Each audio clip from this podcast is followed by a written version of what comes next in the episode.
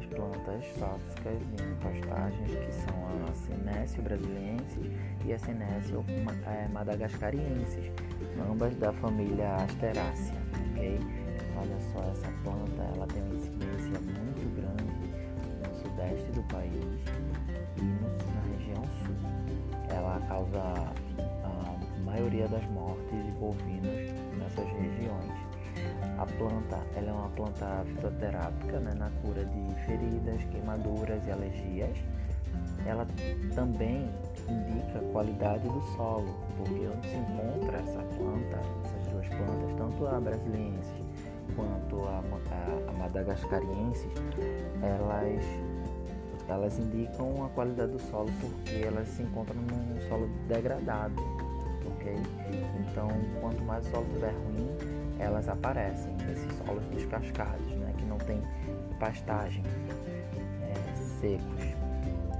É, no entanto, apesar de ser uma planta fitoterápica, uma planta é, que indica a qualidade do solo, né, ela também é uma, uma planta que ela vai causar cinesiose, que é uma doença que vai afetar diretamente o fígado do animal, ela vai causar lesões também na vesícula biliar e causar um intestino maciado. Também tem estudos que mostram que essa planta, essas duas plantas, elas afetam a fertilidade. Eu trouxe justamente essas plantas porque elas são da mesma família e elas têm características muito parecidas.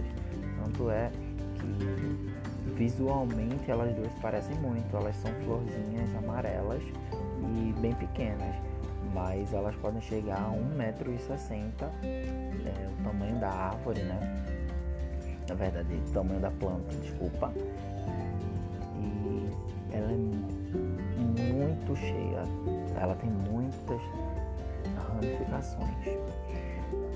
Bom, o nome científico delas, a Senécia brasiliensis, é, o nome dela é Maria Mole ou Flor das Almas, a gente chama aqui no Brasil e a Senécia madagascariense, ela se chama margaridinha. Margaridinha. Essa última que eu falei agora, ela é de origem africana, então ela está mais precisamente na ilha de Madagascar. Só que a gente tem a irmã dela aqui no Brasil, é, nos estados do sul do país. Então tem lá em quase todos os lugares em região central, como eu disse e ela é uma planta que ela gosta de locais de maior altitude. Então você vai encontrar ela em lugares muito altos, é, no Rio de Janeiro, lá nas montanhas. Ela, o tipo de intoxicação que ela promove está muito claro, como eu já disse, se ela causa cinesiose, que é uma doença hepática. Ela vem junto também é, distúrbios tóxicos crônicos, e o que mais me deixou assim curioso é que é por conta de um alcaloide. Então, o princípio tóxico dessa planta é um alcaloide chamado, é meio difícil o nome, mas eu vou tentar falar. É o pirrolizidínicos. Pirrolizidínicos. Eles têm potenciais hepatotóxicos, então eles vão agir diretamente ali a nível hepático, a nível do fígado né? Inibindo é, a renovação celular. É, a ingestão diária dessa planta em grandes quantidades, de, é, de, ali, na média de 5 quilos, vai ser um perigo, porque se, se consumido diariamente essa quantidade é, por bovinos, nesse período assim de 1 um a 8 meses, ele vai provocar lesões hepáticas progressivas e irreversíveis, ou seja, não vai ter um tratamento para esses problemas, certo? Tem muitas informações, é, como por exemplo, é, em equinos também tem sinais clínicos, porém afeta menos equinos, afeta menos ovinos, bubalinos. Essa é uma doença é, que, que vai afetar muito mais é, a população bovina, ok? Essas duas plantas, ela, elas têm uma ação é prejudicial principalmente para os bovinos. Okay? Então esses outros animais eles também vão sofrer. Por exemplo, o equino ele apresenta os sinais de distúrbios neurológicos como depressão, ataxia. Ataxia é, é, vai mexer diretamente ali no equilíbrio, né? na coordenação motora. Ele vai começar a andar esmo, ele começa a, a pressionar a cabeça contra os objetos, também vai ter uma dificuldade de aprender os alimentos é, com a boca, né? A disfagia também, que é a dificuldade de engolir é, justamente os alimentos ou líquidos. E esse animal ele também pode vir a ficar cego, ok? O que pode acontecer é a gente tratar isso com herbicidas. Eu encontrei alguns nomes de herbicidas é, no mapa. O mapa, é, eu só vou falar aqui qual é o. Isso é uma sigla, um mapa, tá? É um ministério. Um ministério.